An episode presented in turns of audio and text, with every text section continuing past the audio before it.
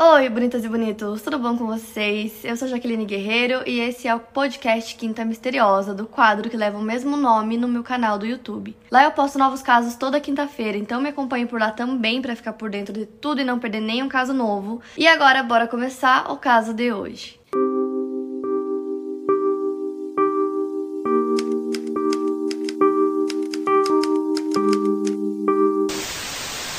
Joyce McLean nasceu no ano de 1963 em uma pequena cidade chamada East Millinocket, localizada no condado de Penobscot, Maine, que é uma cidade industrial que, assim como na maioria das cidades pequenas nos Estados Unidos, as crianças brincam livremente nas ruas e parques sem supervisão de adultos, sem hora para voltar. As pessoas não trancam as portas de sua casa. Era aquela típica cidade onde todo mundo se conhecia. Ninguém achava que nada de ruim pudesse acontecer. E a cidade fica no lado oeste do rio Penobscot, mais ao norte, e é considerada uma comunidade rural. Na época possuía cerca de 2.600 habitantes. Os censos mais recentes mostram que a população diminuiu, então em 2018 tinham cerca de 1.630 habitantes, ou seja, a cidade é realmente muito pequena. Quando a Joyce tinha um ano e sete meses, nasceu sua irmã mais nova, Wendy, e a mãe dela se chama Pamela McLean. E ela fala sobre a Joyce com muito carinho. Ela diz que ela era extraordinária, ela tinha muito talento musical desde pequena. Ela tocava na orquestra da escola. Ela inclusive até compôs algumas músicas autorais. E ela disse que ela se destacava em tudo que ela se propunha a fazer. Ela tocava saxofone e adorava.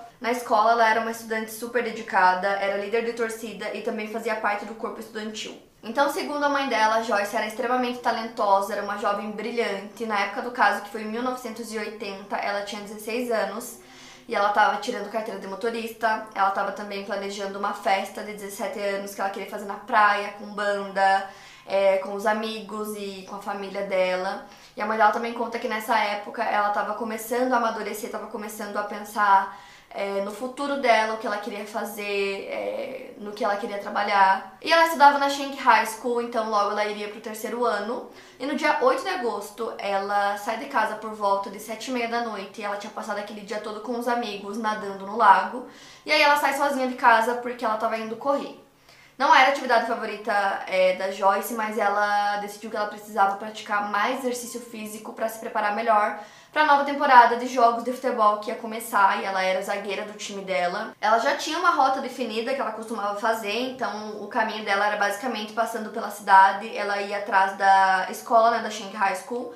E aí ela foi vista virando uma esquina e descendo em direção ao campo de softball e ao campo de futebol da escola, que era onde ela costumava correr, ela dava várias voltas. Então testemunhos disseram que viram ela pela última vez entre 7h45 e 8 horas da noite, virando essa esquina. Então ela estava indo em direção ao campo de futebol, como eu falei, era onde ela costumava correr. Então ela chegava no campo e geralmente ela fazia algumas voltas ao redor do campo, e depois disso ela não foi mais vista. E aí as horas foram passando e ela não tinha voltado para casa, então quando a mãe dela percebeu que já estava muito tarde, ela pegou o carro dela, saiu, deu algumas voltas, procurou por ela, não encontrou nada, então ela liga para a polícia, relata o desaparecimento e quase que imediatamente eles começam as buscas. Como eu falei, era uma cidade muito pequena, então a notícia se espalhou muito rápido. As pessoas já começaram a ajudar nas buscas, todo mundo começou a procurar por ela. E aí dois dias depois, no dia 10, é, um jovem chamado Peter Lorley encontrou o corpo dela por volta das 6 horas da manhã é, em uma floresta que ficava atrás da escola. Quando ele encontrou o corpo da Joyce, ele disse que parecia que ela tinha sido espancada. Então ele começou a chamar por ela e quando ele percebeu que ela não estava viva, ele saiu correndo, chamou a polícia. Ele falou que é uma a visão que ele teve dela é uma coisa que ele jamais vai esquecer e que ele nunca imaginou que isso fosse acontecer. O corpo dela foi encontrado a 60 metros de distância do campo de futebol e ela estava parcialmente vestida. Ela estava usando meias e o seu tênis de corrida. A parte de trás do crânio estava afundada e suas mãos foram amarradas nas costas com um pano azul. A Margaret Greenwald, que é ex-examinadora médica chefe de Maine, disse que a Joyce tinha marcas em volta do seu pescoço que indicavam asfixia. Além disso, havia um hematoma embaixo do seu olho esquerdo que indicava que ela havia sido atingida naquele local enquanto ainda estava viva. E ela morreu devido a um trauma contundente em sua cabeça, e a Margaret acredita que o ferimento foi ocasionado por um golpe muito forte. Aqueles dois dias que eles ficaram buscando por ela, que foi o dia 8 e dia 9, choveu muito na região, o que acabou prejudicando as evidências forenses, como impressões digitais, fluidos corporais que não fossem da vítima, e foi constatado que não haviam sinais de abuso. Então, assim, é, por conta dessa chuva, não tinha praticamente nada. Então, desde o início, o caso sempre teve muito mistério é, para tentar entender o que tinha acontecido. Então, surgiram algumas teorias. É, a primeira teoria era de que naquele dia era uma sexta-feira à noite, né, que ela saiu correr. A teoria diz que possivelmente tinham é, um grupo de jovens naquele campo de futebol. O que acontecia com frequência era um ponto assim de encontro para os jovens na sexta-feira ficar naquele campo de futebol. Então, nossa teoria, supostamente teriam alguns meninos por lá, e aí eles viram ela, talvez começaram a assediá-la, e aí de alguma forma conseguiram levar ela para a floresta que ficava logo atrás. E aí, não sei, tentaram abusar dela talvez, e aí isso acabou levando na morte dela. E é importante citar que os jovens costumavam ficar nesse campo de futebol bebendo. Então, a segunda teoria é sobre uma fábrica de papel da cidade que, na época do caso, tinha contratado cerca de 300 trabalhadores que não eram residentes. Então, nessa teoria, um ou mais trabalhadores teriam abusado dela e assassinado a Joyce. Mas nenhuma dessas teorias foram comprovadas, e aí tem toda a questão da chuva e do isolamento da área que não foi feito corretamente. Então, por conta da chuva, provavelmente muitas pistas foram perdidas, é, muitas pessoas ficaram andando pelo local quando o corpo foi encontrado. É, eles jogaram até um cobertor em cima do corpo para vocês terem uma ideia. E além disso, estava acontecendo um torneio de softball na cidade. Então tinham cerca de 300 a 500 pessoas na cidade por conta desse torneio. Então, tipo, tudo isso estava acontecendo naquele momento e a morte dela era um mistério, ninguém conseguia explicar o que tinha acontecido. Na época, a polícia até entrevistou várias pessoas, né, para tentar encontrar um possível suspeito, mas para vocês terem noção, na época do caso não tinha nenhum possível suspeito do caso, então com a falta de provas, falta de suspeitos, o caso começou a esfriar e a mãe da Joyce sempre tentava manter o caso vivo.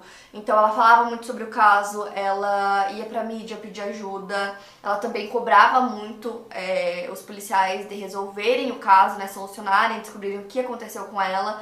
E ela acreditava que tinha alguém que morava lá na cidade que sabia o que tinha acontecido e que eles precisavam encontrar essa pessoa. E ela deu várias entrevistas, né? Em uma delas ela falou que era muito difícil para ela acreditar que alguém que ela conhecia havia cometido o crime, mas que alguém tinha feito isso e que a cidade era muito pequena, então era realmente possível que ela conhecesse a pessoa. Então ela pedia para que qualquer pessoa que tivesse qualquer informação do caso fosse até a polícia e sempre pedia para que o culpado se entregasse. Então aqui entra o primeiro suspeito do caso, que é o Philip Scott Fournier. Ele tinha 19 anos na época e era um morador da cidade. E como eu falei para vocês, a Joyce desapareceu no dia 8 de agosto. Então no dia 9, pela madrugada, por volta das 3 horas da manhã, o Philip roubou um caminhão de petróleo que ele colidiu com outro veículo a cerca de um quilômetro de distância do local onde a Joyce foi morta. Então ele sofreu esse acidente, ele quase faleceu e durante as investigações do caso da Joyce ele estava em coma devido a uma lesão cerebral traumática que ele tinha sofrido. Então para vocês entenderem, ele colidiu, né, com outro veículo a apenas alguns quilômetros de distância do local onde ele roubou o caminhão. Então foi muito próximo do local e o acidente foi bem grave.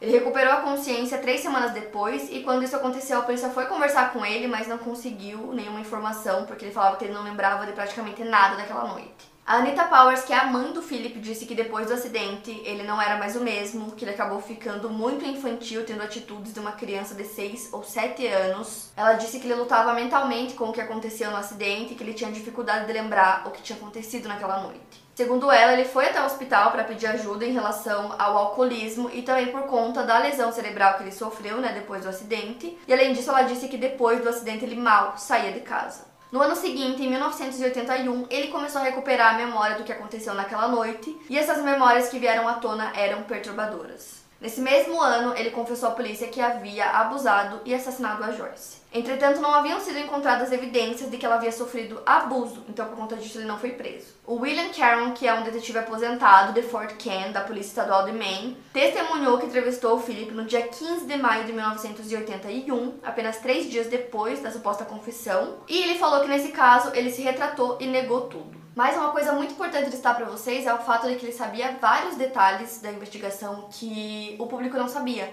Então, por exemplo, ele sabia muitos detalhes do local onde o corpo foi encontrado, é, a posição que estava o corpo, e um detalhe em específico que ele sabia era de que a Joyce estava menstruada naquele dia. Então, como eu falei pra vocês, ela estava só com o tênis de corrida e com meias, então ela estava sem as roupas. Esse detalhe, só quem sabia eram os investigadores e foi uma informação que não vazou, eles não contaram pra mídia, ninguém sabia disso, só eles, porque eles sabiam que a única pessoa que poderia saber isso seria o culpado, né?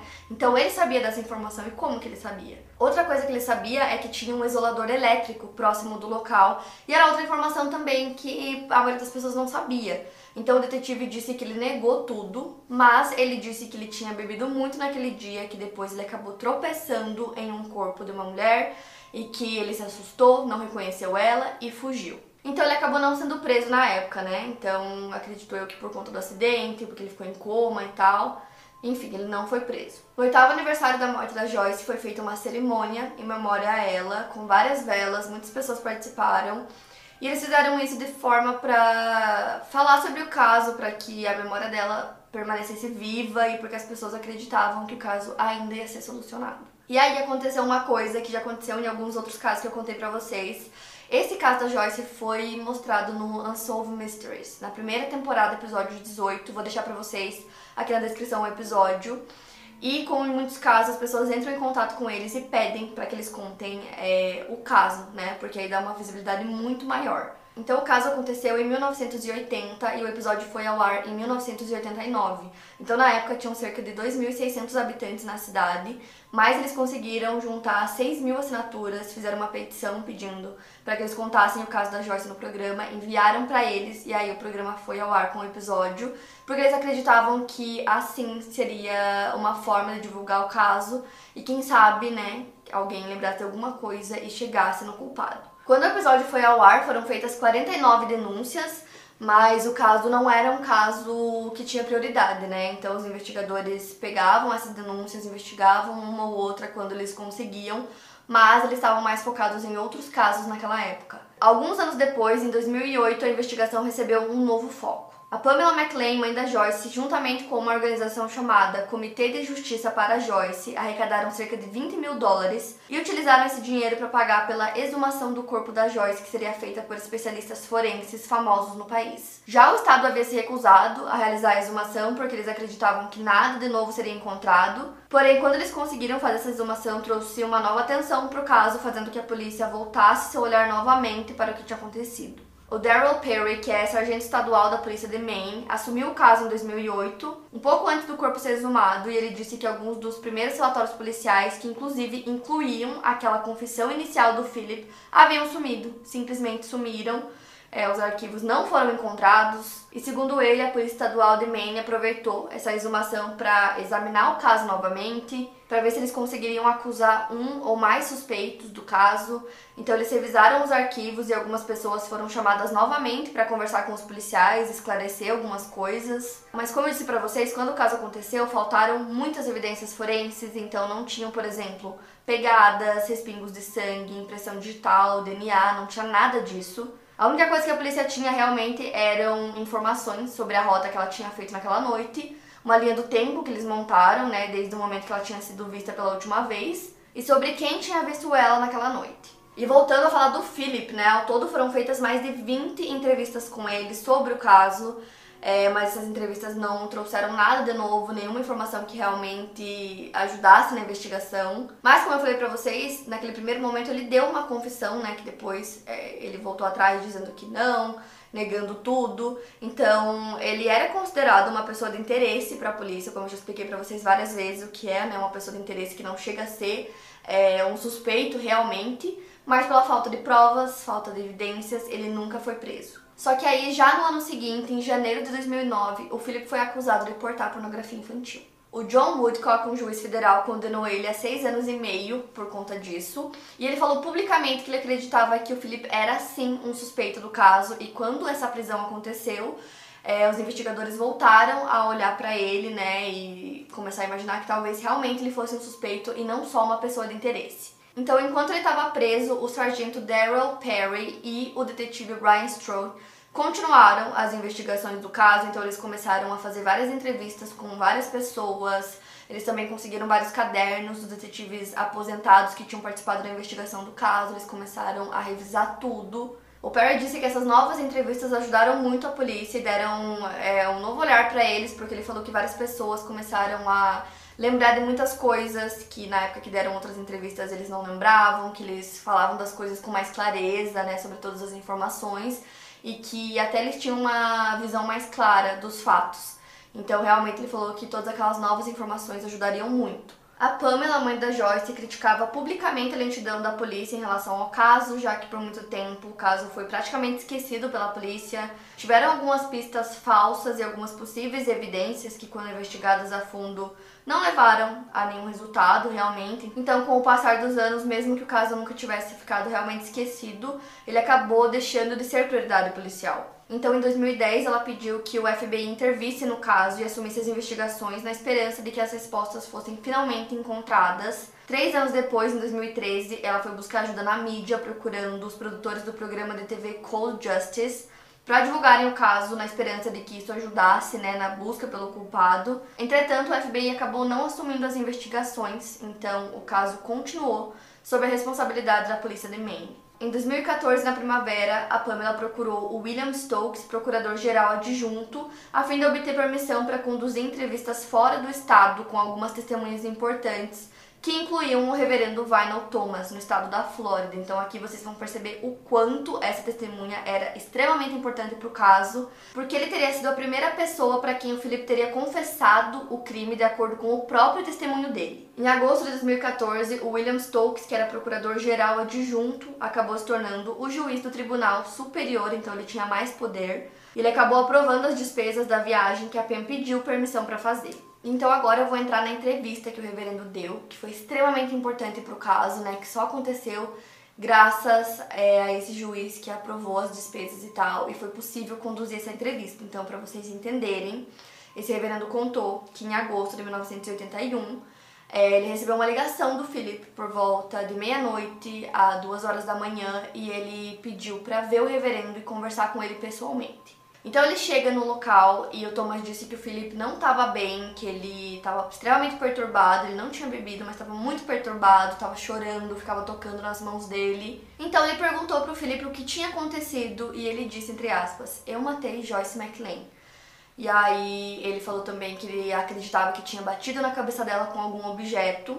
Então o Thomas perguntou se ele tinha tido relações com ela e ele disse que não, porque ela estava naqueles dias. Porém, o reverendo não acreditou no que ele estava falando e aí o Felipe disse que queria provar para ele que ele não era um mentiroso. Então o Thomas conhecia é, a mãe do Felipe e o padrasto dele, então ele falou que ele iria ligar para eles é, que ele conhecia os dois muito bem, que ele chamaria os dois para irem até lá e que ele queria que o Felipe contasse exatamente a mesma versão na frente deles e que se ele fizesse isso, ele acreditaria. O reverendo liga para a mãe dele, ela chega lá rapidamente, ela e o padrasto, e no momento que ela chega, o Felipe fica muito emocionado, começa a chorar muito, ele abraça ela e fala, entre aspas, é, mamãe, eu matei Joyce McLean, desculpe, eu não tive intenção. A mãe dele, que se chama Anita, e o padrasto, que se chama Wayne Powers, testemunharam no julgamento. O Wayne disse que se lembra daquele dia e que o Felipe chorou muito de soluçar e que antes disso ele não tinha nenhuma lembrança de ter visto o Felipe chorar, nenhuma vez, porque ele era muito durão. A Anitta contou que ela queria ir junto até a delegacia, mas o reverendo não achava que seria uma boa ideia.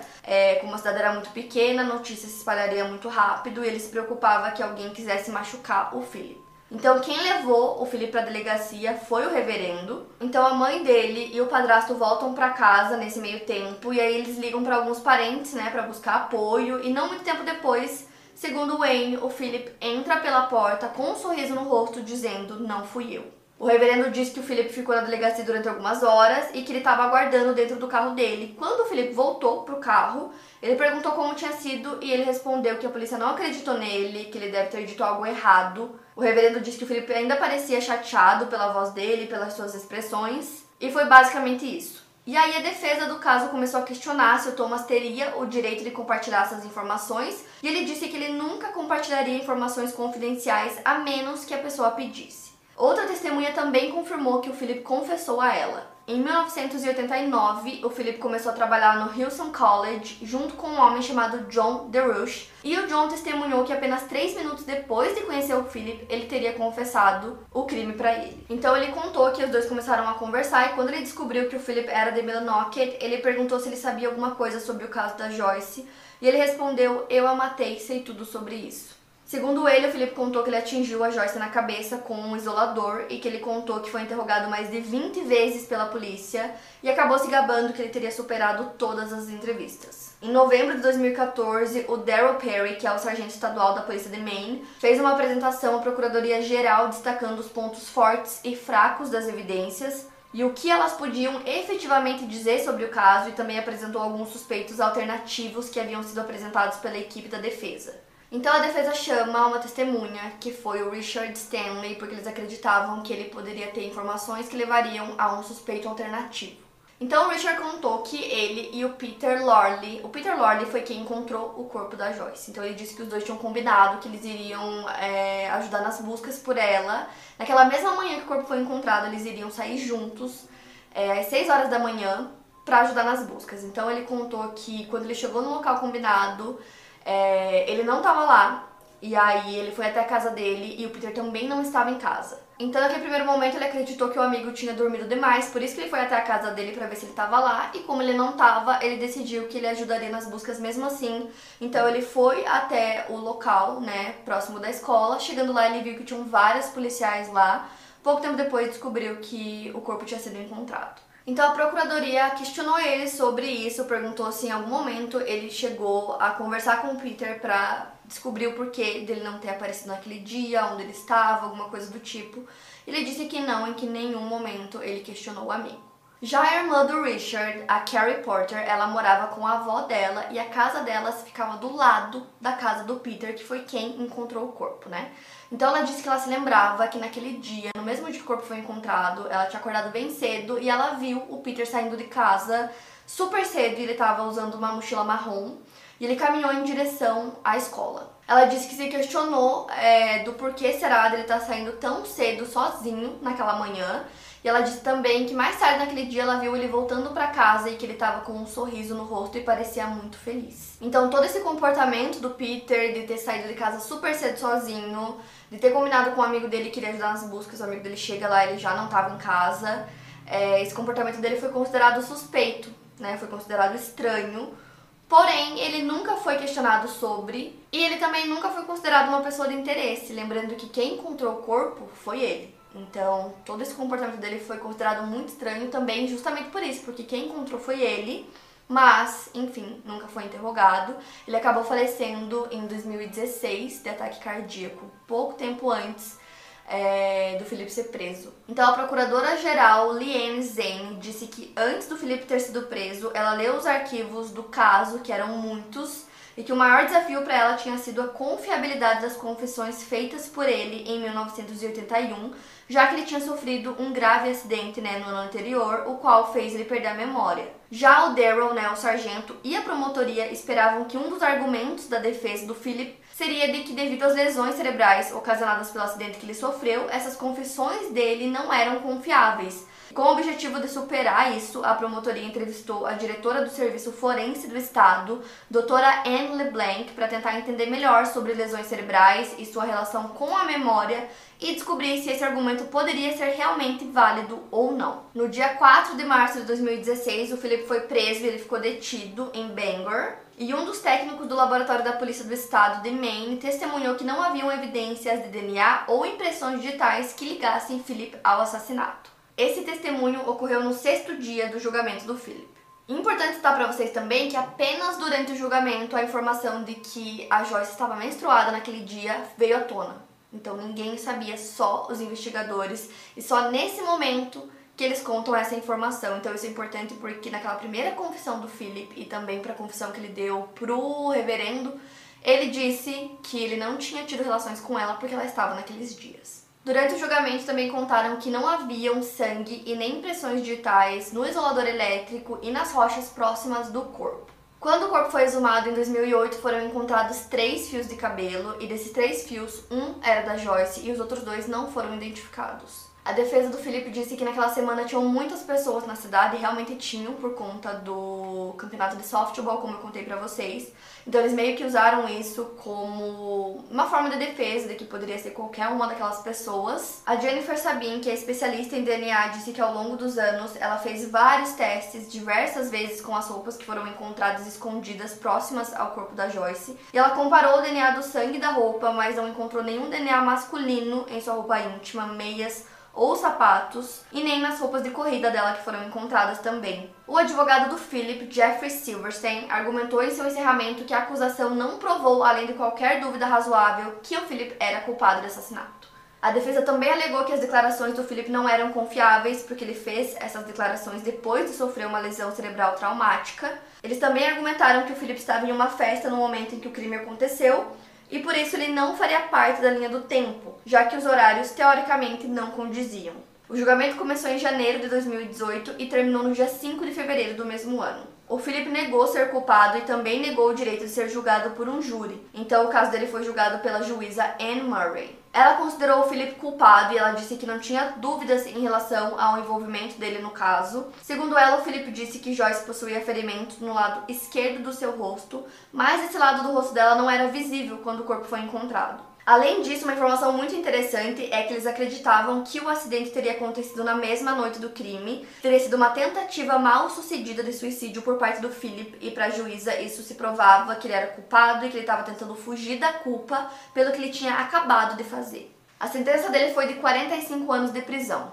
Em dezembro de 2018, ele apelou a condenação, mas a Suprema Corte manteve a condenação dele. O caso da Joyce foi uma das investigações mais longas da Polícia Estadual de Maine, durou 38 anos no total. Como eu falei para vocês, a cidade que a Joyce morava era muito pequenininha.